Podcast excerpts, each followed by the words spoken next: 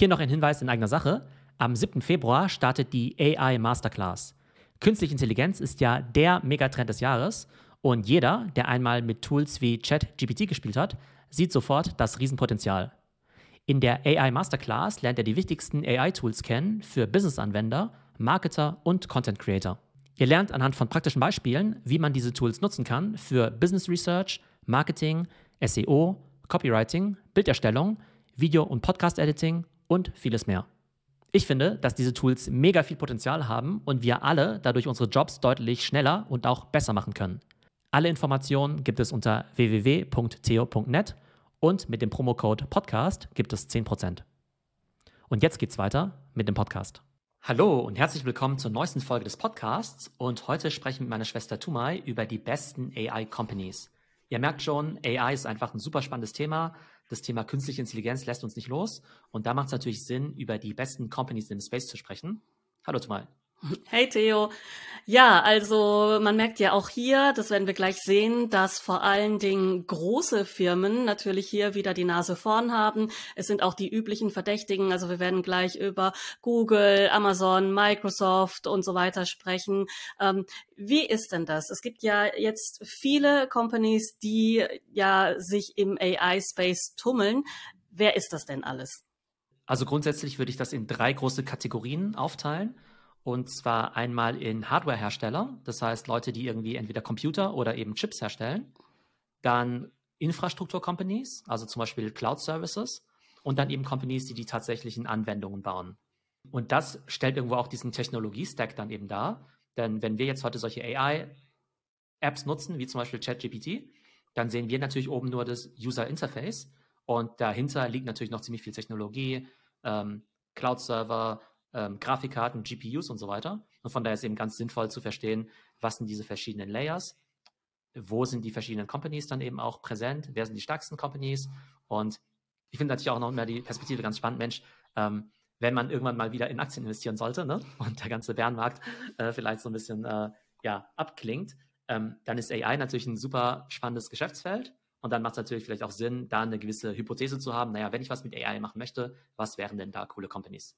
Und anfangen wollen wir hier ja gleich mit einer Company, die jeder Gamer schon seit langem kennt. Ähm, wir fangen mit der Hardware an, also mit Nvidia. Du hast ja auch gerade eben die Aktien erwähnt. Äh, wie gesagt, das ist ja eine meiner Lieblingsaktien immer gewesen. Ich bin da auch sehr erschüttert, dass die in letzter Zeit so ein bisschen abgeschmiert ist. Aber jetzt, wo AI wieder hochkommt, äh, halte ich einfach mal, also kein Financial Advice, wie immer, ähm, aber halte ich einfach mal und guck, was da passiert.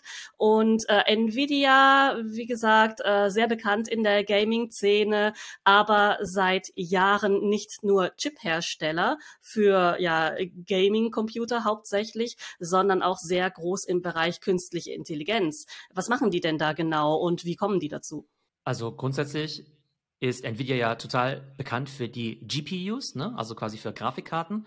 Und die sind natürlich vor allem immer bei Konsolen, also nicht bei Konsolen, sondern bei Computern zum Einsatz gekommen. Und das Ding ist halt, dass du zur Darstellung von komplexen 3D-Objekten eben ziemlich viel Rechenpower brauchst.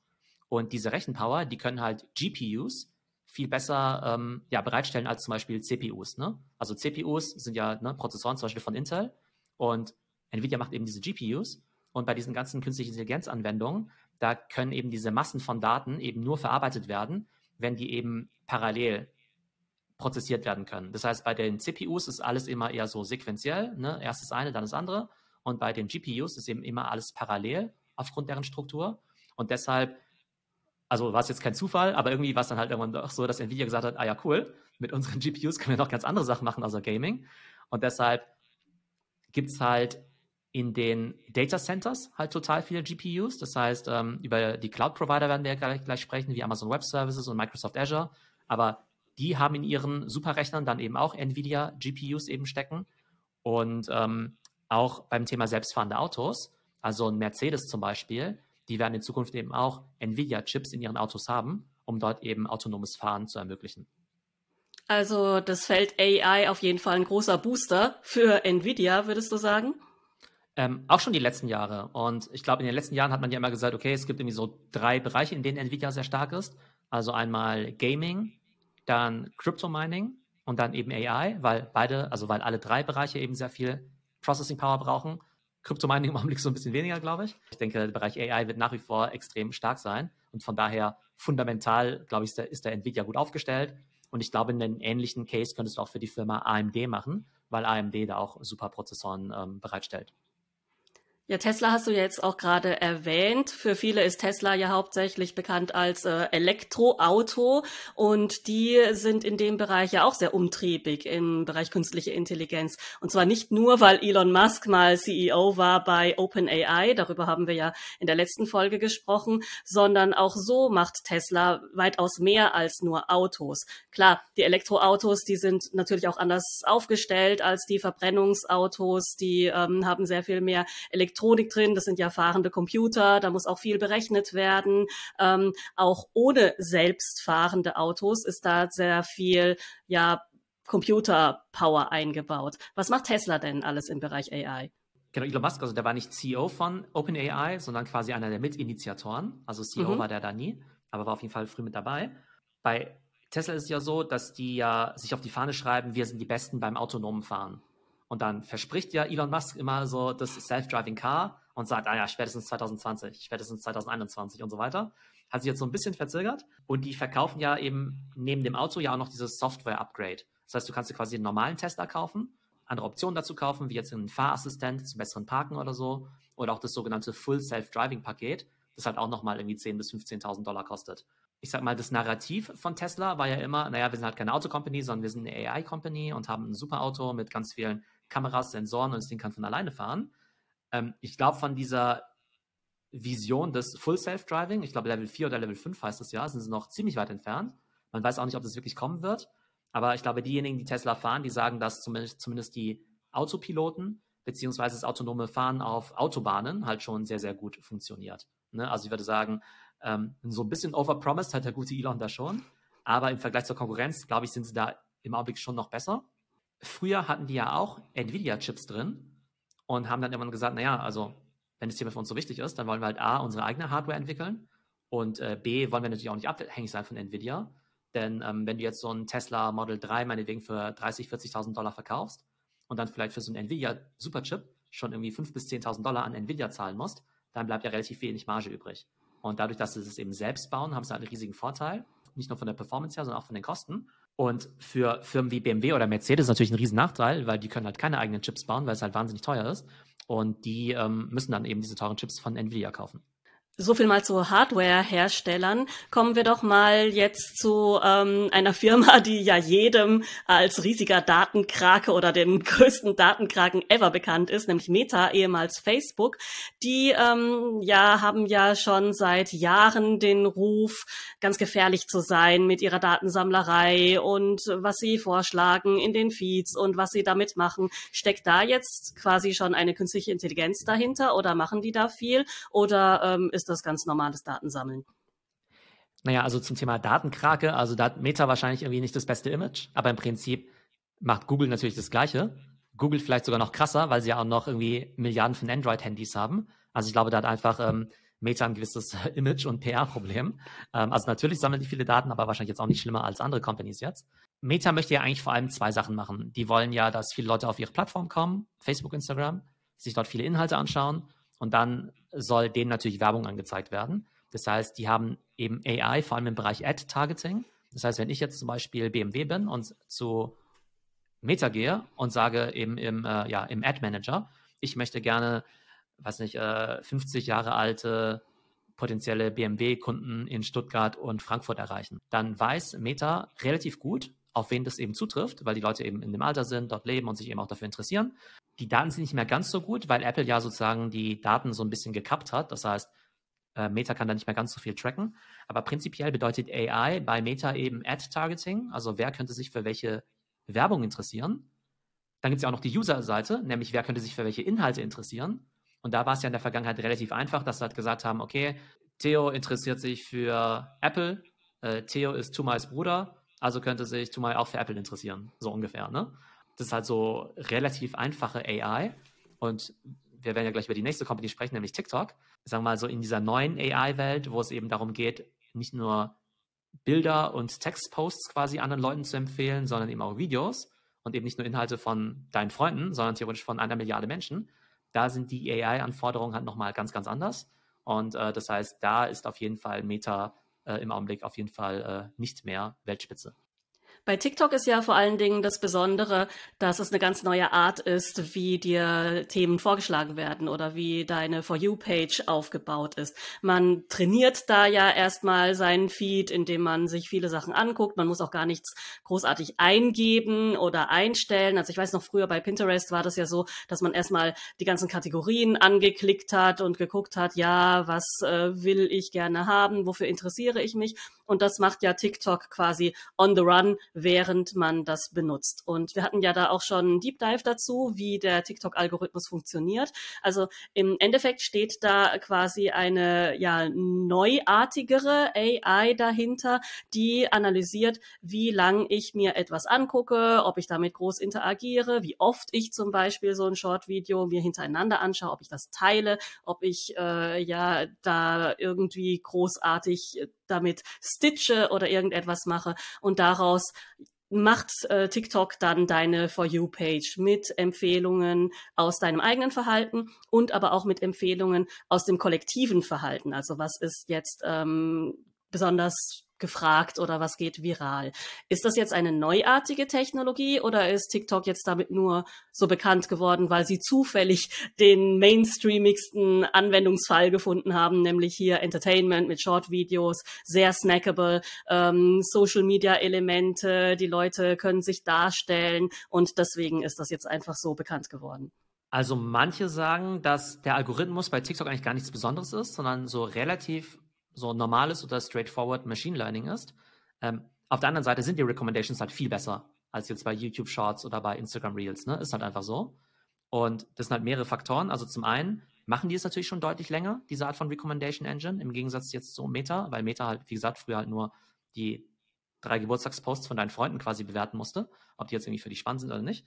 Das heißt, die machen das halt schon viel länger, haben viel mehr Erfahrung mit Videos. Und es geht ja nicht nur darum zu sagen, okay, also bevor du jemand, bevor du sagen kannst, das Video könnte jetzt mal gefallen, musst du erstmal verstehen, worum es in dem Video überhaupt geht.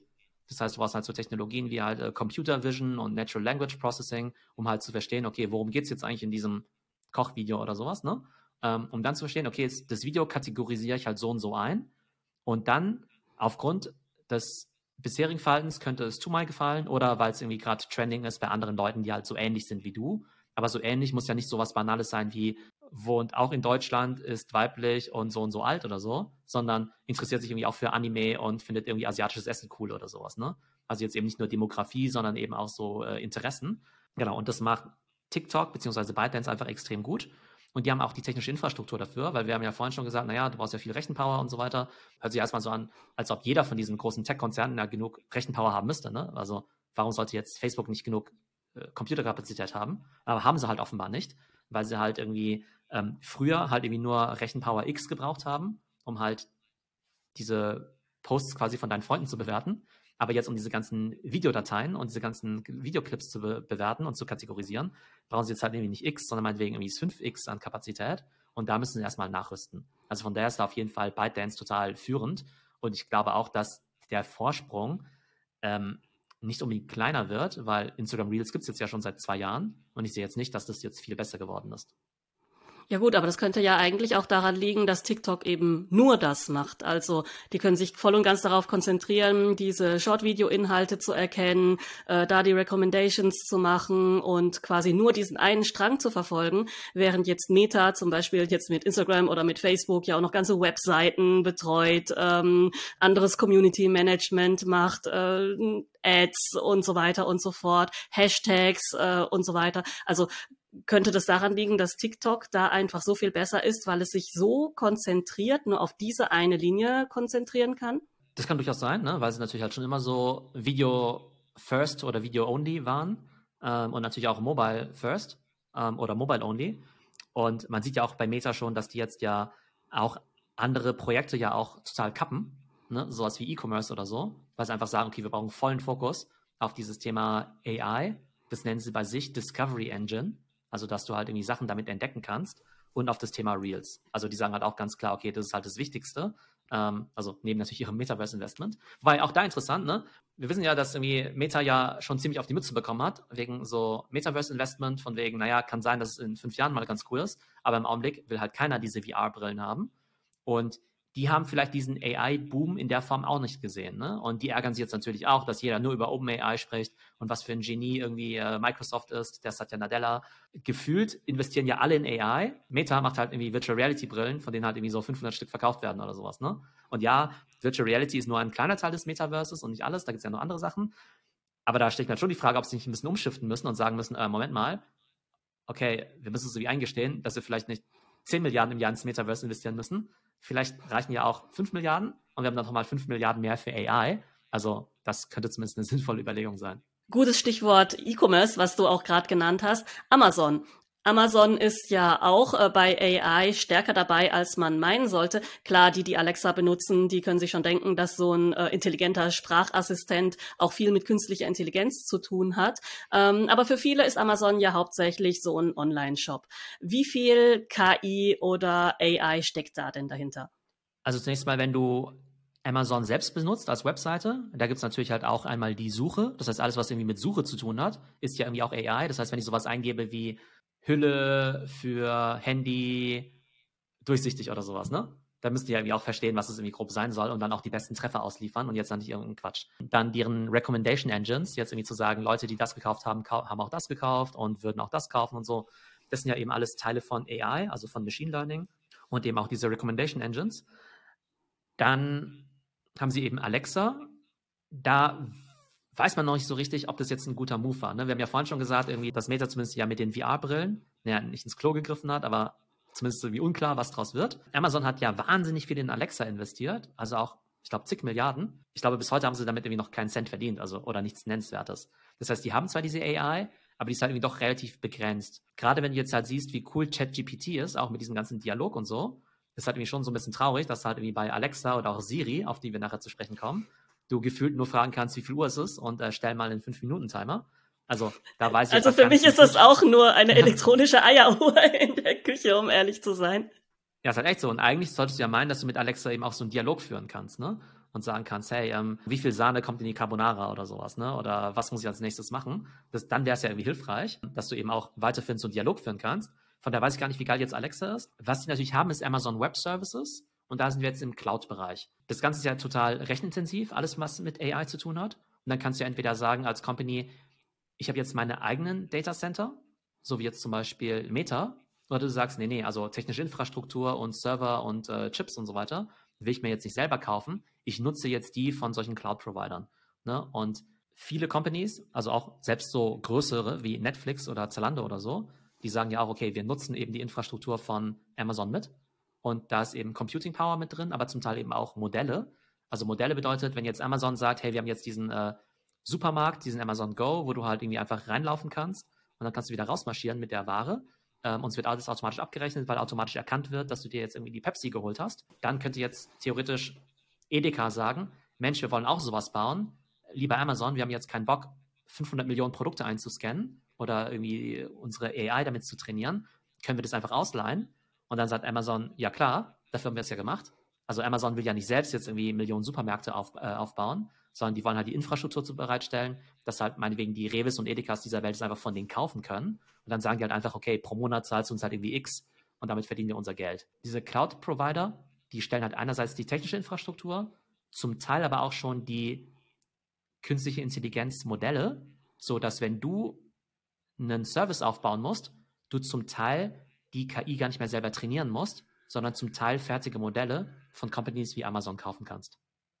Also kann man sich vorstellen, quasi wie Firmen wie SAP das zum Beispiel machen, dass die dann ähm, ja äh, Infrastruktur, Software oder Systeme, vielleicht sagt man besser Systeme, ähm, anderen Unternehmen zur Verfügung stellen. Genau, und andere können dann ihre Apps bauen, also zum Beispiel so eine Firma wie Lensa AI jetzt, ne, mit denen man eben diese Avatare zum Beispiel gebaut hat, ne? diese Avatar-Selfies von sich selber, die haben auch nicht besonders viel gemacht. Ne? Also im Prinzip haben die gar nichts gemacht. Also die haben jetzt weder die technische Infrastruktur, noch haben sie jetzt das Machine Learning Model, um jetzt die Bilder zu generieren, sondern im Prinzip haben die einfach nur eine Schnittstelle gebaut, was dann irgendwie, ich glaube, das Bildmodell, dieses, äh, ich glaube, Stable Diffusion in dem Fall, eben angezapft hat. Und auch viele Apps, die jetzt ja gerade gebaut werden, solche Chatbots, die basieren ja auch auf ChatGPT beziehungsweise auf OpenAI.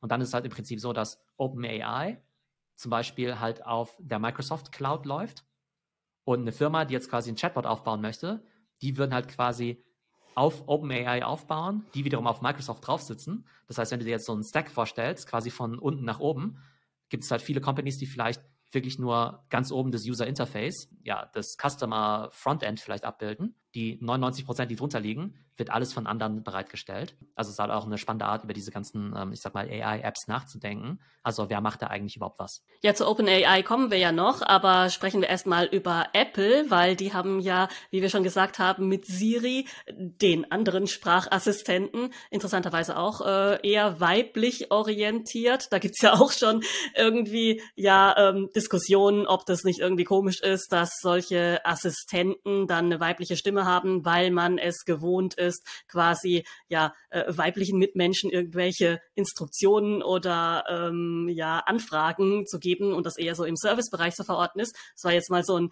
kleiner äh, Exkurs, was für Diskussionen da aufkommen können, auch bei solchen Sachen.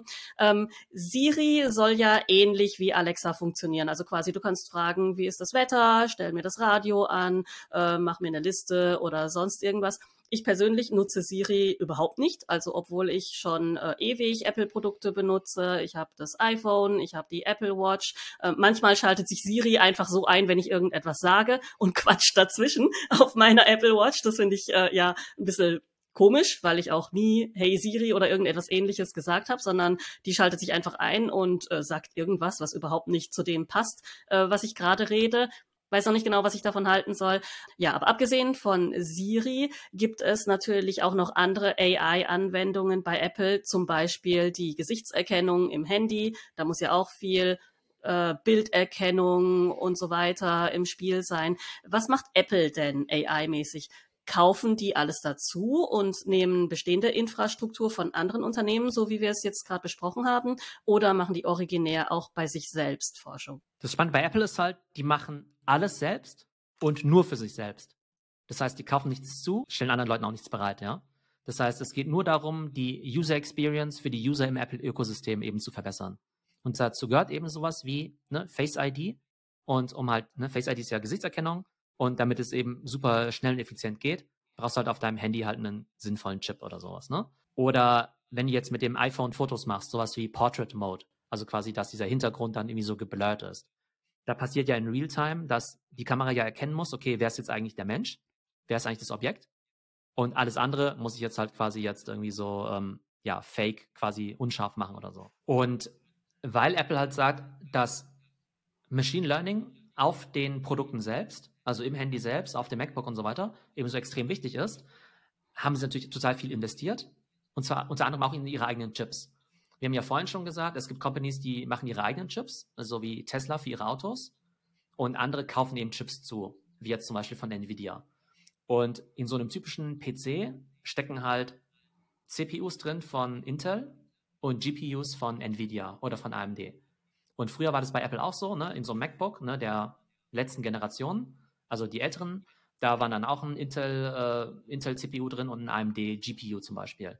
Und irgendwann hat halt Apple gesagt, okay, wir glauben, dass wir das besser können. Wir wollen unsere eigenen Sachen machen, die halt auf unsere Geräte optimiert sind, auf unsere Anwendungen. Und wir wollen natürlich auch Geld sparen und uns halt nicht irgendwie immer andere Leute dafür bezahlen. Und wenn du jetzt halt in diese ganzen MacBooks reinschaust, zum Beispiel diese M1 oder M2 Prozessoren oder im iPhone diese A14 oder A15, das sind halt sogenannte SoCs, also Systems on a Chip. Und da sind quasi auf engstem Raum die CPUs und die GPUs eben schon kombiniert. Und dadurch, dass es irgendwie so, ne, ich bin jetzt kein, äh, kein Ingenieur oder so, aber dadurch, dass sie quasi aus einer Hand kommen und auf sehr engem Raum eben auch kurze Kommunikationswege haben, sind die halt total leistungsstark und verbrauchen auch sehr, sehr wenig Energie, weshalb halt die ganzen Apple-Geräte eine super Performance haben mit einer super ähm, ja, Akkulaufzeit. Und gerade diese AI-Komponente, also quasi dieses Machine Learning auf dem Device ist halt total wichtig. Vielleicht auch hier nochmal.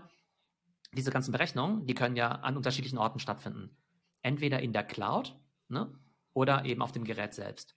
Und wenn du jetzt zum Beispiel zu Alexa sagst, hey Alexa, was ist 2 plus 2? Dann kann Alexa das gar nicht ausrechnen, sondern der Request wird in die Cloud geschickt und dann wird das Ergebnis zurückgespielt. Und bei Apple wird halt total viel auf dem Device gemacht. Das ist halt sogenanntes Edge Computing. Das hat zum Teil auch mit den Stärken von Apple zu tun, dass sie natürlich gut in Hardware sind und hat auch damit zu tun, dass Apple ja sagt, hey, ähm, sowas wie Face ID, du willst ja irgendwie dein, deine Gesichtsdaten, deine biometrischen Daten jetzt nicht in die Cloud schicken, sondern halt irgendwie auf dem Device prozessieren. Das heißt, es gibt halt gewisse Anwendungsfälle, wo es halt total von Vorteil ist, dass halt deine Geräte selbst halt total mächtig sind. Und bei anderen Anwendungen ist es auch egal, da kannst du sagen, okay, gut, alles Cloud-basiert, mein Gerät selbst kann total schrottig sein. Solange ich eine gute Internetverbindung habe, kann quasi die Cloud eben das ganze Berechnen übernehmen. Und da gibt es halt diese beiden Ansätze.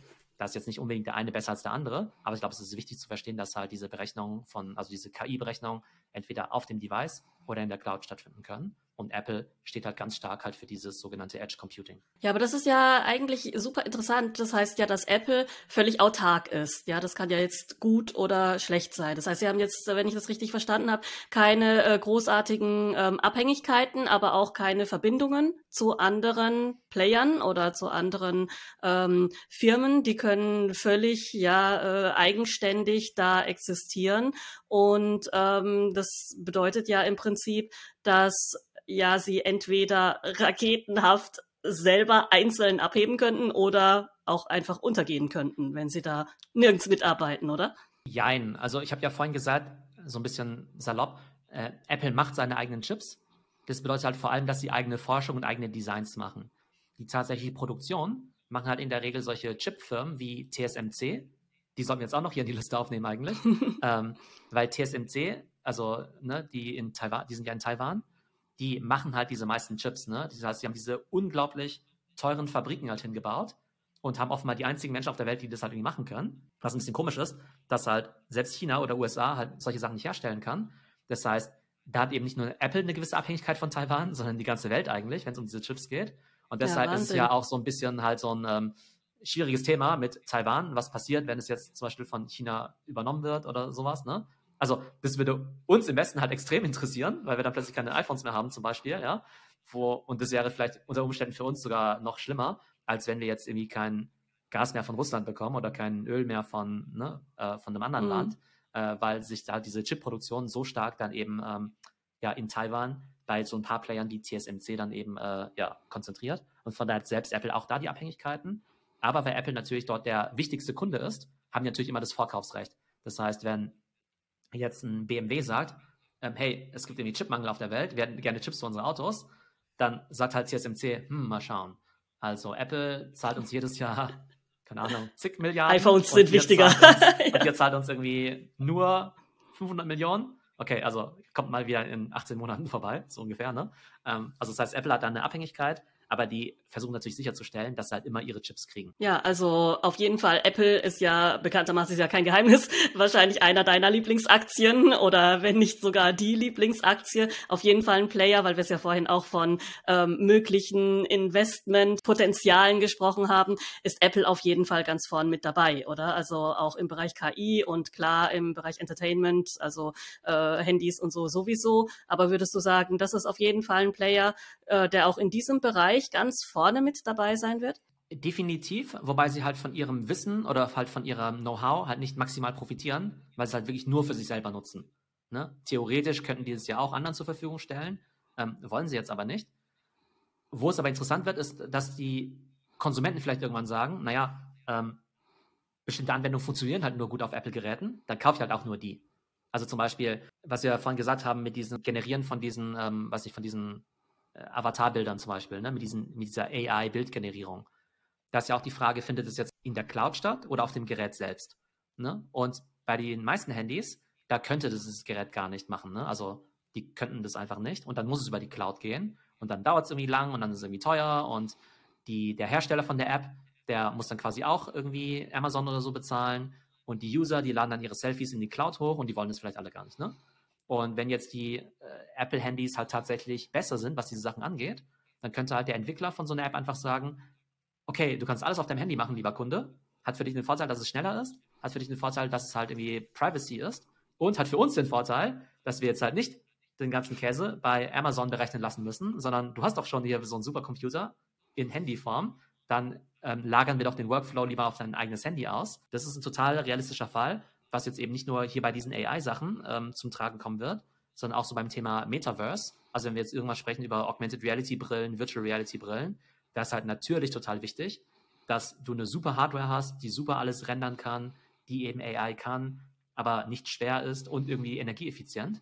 Also von daher wird natürlich die mit hoher Wahrscheinlichkeit die AR-Brille von Apple natürlich auch besser sein als die von Meta. Ja, Privacy ist auch ein guter Punkt. Also abschließend zu dem Thema Apple äh, noch ein Punkt. Und äh, wir hatten ja vorhin eben auch gesagt, Meta hat da irgendwie ein Imageproblem, was Privacy betrifft, obwohl andere Firmen vielleicht genauso viele Daten abgreifen. Ich habe auch gelesen, dass Apple tatsächlich auch KI benutzt, um äh, ja Daten zu schützen. Also vielleicht ist es jetzt auch eine gute PR, aber das ist das, was bei mir angekommen ist, dass äh, Apple da eben auch ganz besonders auf den Datenschutz und auf Privacy von seinen Nutzern schaut, was natürlich für die User Experience äh, und das Vertrauen in diese Firma, wenn du deine ganzen Daten da einspeist oder deine Bilder, deine Kinderbilder zum Beispiel oder die Bilder der eigenen Kinder auf irgendwelche Clouds hochlädst bei Firmen, die du vielleicht nicht so vertrauensvoll findest, da hätte Apple ja auf jeden Fall auch seine Nase vorn. Definitiv, genau. Ich weiß nicht, inwiefern die jetzt speziell KI dafür einsetzen, vielleicht auch beim Thema Verschlüsselung und so, aber ich glaube, es spielt auf jeden Fall eine große Rolle, dass halt, ja, es gibt sowas wie iCloud und so, ne, wo wir auch Bilder hochladen, aber dass halt tatsächlich vieles eben auch auf dem Device dann eben stattfindet und auch dort dann eben verschlüsselt wird. Das heißt, Apple kann halt sagen, hey, obwohl du jeden Tag 100 Mal Face ID benutzt, wir haben keine Ahnung, wie Theo eigentlich aussieht, ne, weil das wird jetzt ja nicht da übersendet, sondern ähm, das machst du ja alles auf deinem Gerät und es bleibt auch auf deinem Gerät. Also das ist auf jeden Fall auch ein Vorteil. Und dann eben noch die Performance-Vorteile. Vom Thema Privacy, äh, was bei Apple ganz gut ist, wieder zu dem Player, den wir vorhin auch schon erwähnt haben in diesem Kontext, nämlich Google, äh, auch als Datenkrake bekannt. Nicht ganz so schlechtes Image wie Meta, aber jetzt auch nicht äh, 100 Prozent äh, sauber und beliebt, was das angeht. Wir haben in der letzten Folge ja schon irgendwie kurz angesprochen, dass Google vielleicht ein bisschen gepennt hat im Bereich künstliche Intelligenz, obwohl man meinen sollte, dass sie dort ja die meisten Ressourcen haben und eigentlich prädestiniert äh, gewesen wären, jetzt als erster äh, mit irgendeinem großen Wurf auf den Markt zu kommen. Stattdessen ist es ja OpenAI gewesen, ähm, jetzt verheiratet mit Microsoft, wo wir jetzt gleich noch darauf kommen. Ich habe jetzt aber auch äh, mal ein bisschen weiter nachgeforscht. Äh, Google hat ja mit DeepMind auch schon einen ja, Vorstoß gemacht, und zwar äh, schon vor einigen Jahren, 2014, glaube ich. Ähm, und wollte jetzt in diesem Bereich auch mit Forschung, mit interdisziplinären Arbeiten ähm, weiter vorwärts kommen. Davon hat man jetzt aber nicht viel gehört. Liegt es daran, dass es gescheitert ist oder arbeiten die einfach im Hintergrund ohne viel Gedöns und werden dann mit einem großen Knall in zwei, drei Jahren mit etwas komplett äh, funktionsfähigem auf den Markt kommen? Also der Google CEO hat vor ein paar Jahren mal gesagt, wir sind keine Search Company, sondern wir sind eine AI Company. Hat er schon vor ein paar Jahren gesagt, ne? Und ist natürlich immer viel Marketing dabei. Aber wenn man mal so drüber nachdenkt, dann ist natürlich die ganze Google-Suchmaschine ist ja nur Machine Learning. Wir müssen das ganze Internet verstehen und wir müssen halt wissen, auf welcher Webseite welche Inhalte stehen. Und dann müssen wir auch noch wissen, welche Inhalte sind davon relevant, welche sind davon richtig, wofür interessieren sich die User, für welche Werbung interessieren sich die User und so weiter und so fort. Also alles, was wir vorhin angesprochen haben, irgendwie wie das Ad-Targeting eben bei Meta, oder jetzt eben auch das Natural Language Processing, äh, jetzt bei ChatGPT, ne, dass wir irgendwie verstehen, worum es bei Texten geht. Das kann ja eigentlich Google par excellence und eigentlich machen sie ja seit 20 Jahren nichts anderes. Ja? Von daher kann ich mir schon vorstellen, dass die eine Art ChatGPT-Prototypen haben, der möglicherweise sogar besser ist und vielleicht erst noch auf die Menschheit losgelassen wird. Aber klar, sie haben jetzt natürlich so ein bisschen äh, ja, das Momentum verloren. Ähm, DeepMind war ja im Prinzip vor ein paar Jahren ja auch wie so eine Art OpenAI, dass du gesagt hast, okay, das ist so das AI-Forschungslab, nur dass eben der Forschungsgegenstand damals halt sowas war wie äh, Supercomputer gegen äh, Schachspieler oder sowas, ne? Oder Supercomputer gegen Pokerspieler und so. Ne? Das heißt, so ein Forschungs, äh, ja, Forschungsunit, die sie eben gekauft haben. Dann haben sie ja zum Beispiel auch noch den Google Assistant. Kann man jetzt drüber streiten, ob jetzt Google Assistant versus Alexa versus äh, Siri wer da jetzt besser ist. Da ich ja kein Android-User bin, weiß ich es nicht, aber ich höre immer, dass Google Assistant eigentlich ziemlich gut ist im Vergleich zu Siri, ne? dass sie da schon die Nase vorne haben, was ja auch Sinn macht, weil es ja auch eine Kernkompetenz jetzt eben von Google ist. Und wir haben ja schon über die Cloud-Provider gesprochen, wie jetzt Amazon, also Google Cloud, stellt dann natürlich auch diese ganzen ja, AI-Infrastruktur, Services zur Verfügung, also Rechenkapazität, AI-Modelle, Machine Learning-Modelle und so weiter. Also ich glaube, die sind da eben gut aufgestellt wobei sie im Cloud-Markt halt nur die Nummer drei sind. Hinter Amazon und hinter Microsoft. Und was jetzt eben End-User-Anwendungen angeht, abgesehen von Google selbst, gibt es da jetzt eben auch nicht jetzt allzu viel. Also von daher glaube ich halt, die haben sicherlich ultra smarte Köpfe, aber ich glaube, die sind jetzt auch so ein bisschen unter Druck, mal zu zeigen, dass sie eben auch gute Produkte auf den Markt bringen kann. Ja, dann würde ich sagen, belassen wir es äh, an dem Punkt einfach mal bei Google, weil da kann man ja wirklich unendlich äh, darüber sprechen, ähm, welche Firma jetzt inwieweit welche Visionen hat und äh, potenzielle Pläne in der Schublade. Kommen wir doch zu unserem letzten großen Player. Klar, kennt jeder, Microsoft, seit 100 Jahren dabei, im Prinzip äh, der Dinosaurier unter all diesen Firmen. Welche Rolle spielt Microsoft im AI-Bereich? Sind die jetzt wirklich so ganz vorne, weil sie jetzt diesen großen Wurf gemacht haben, OpenAI zu kaufen und sich da auch ins Gespräch zu bringen. Wieso haben die das nicht selber gemacht? Ähm, warum haben sie sich jetzt da mit OpenAI äh, verheiratet? Und wie schätzt du das Ganze ein? Naja, noch haben sie OpenAI ja nicht gekauft. Sie haben ja nur viel investiert. Aber es würde jetzt wahrscheinlich niemanden schockieren, wenn das jetzt in den nächsten Jahren passieren würde. Microsoft ist ja einer der drei großen Cloud-Provider. Das heißt, das, was wir vorhin für Amazon und Google Cloud gesagt haben, gilt jetzt natürlich auch für Microsoft.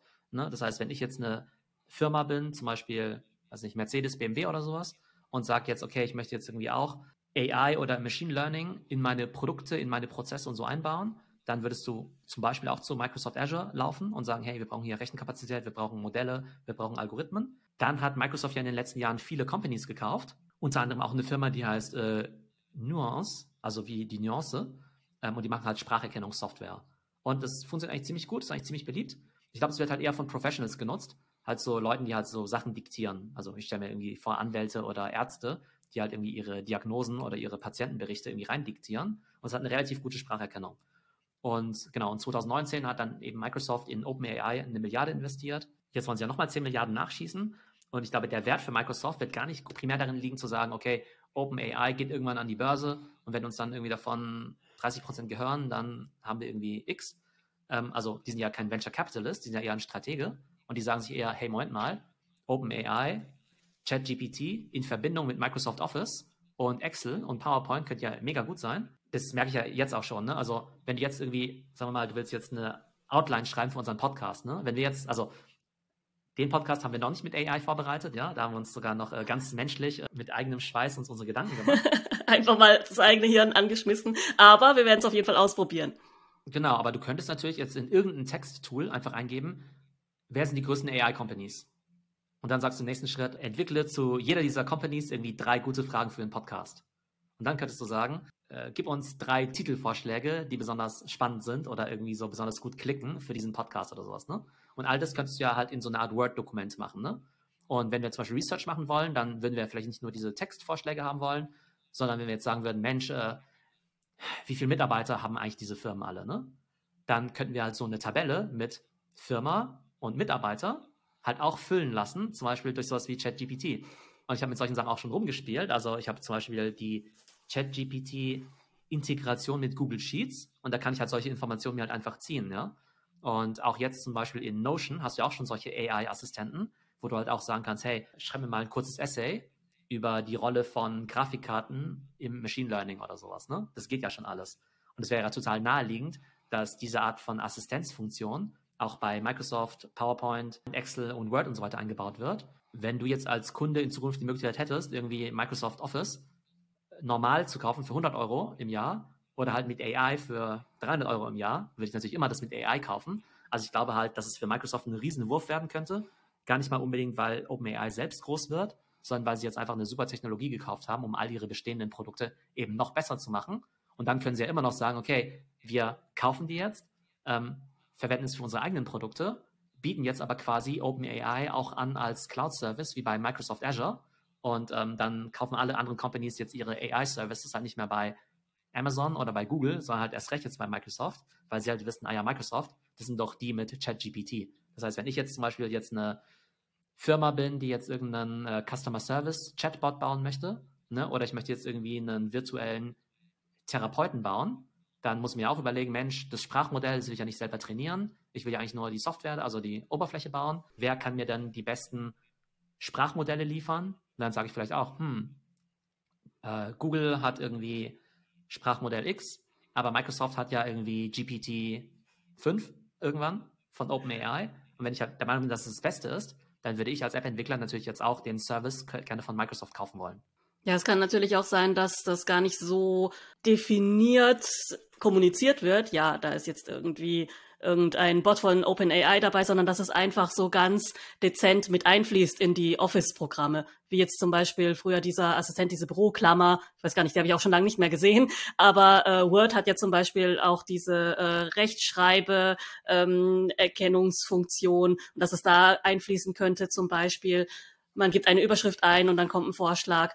Meinst du, das und das, vielleicht wäre eine bessere Überschrift so und so. Also das könnte ja auch wirklich ganz dezent einfließen mhm. und Microsoft könnte damit seine sowieso schon ja sehr breit genutzten Office-Anwendungen einfach pimpen.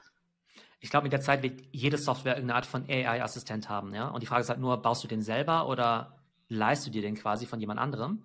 Also in, ich glaube, das, was du bei Notion hast, das basiert auch auf GPT, mehr oder weniger.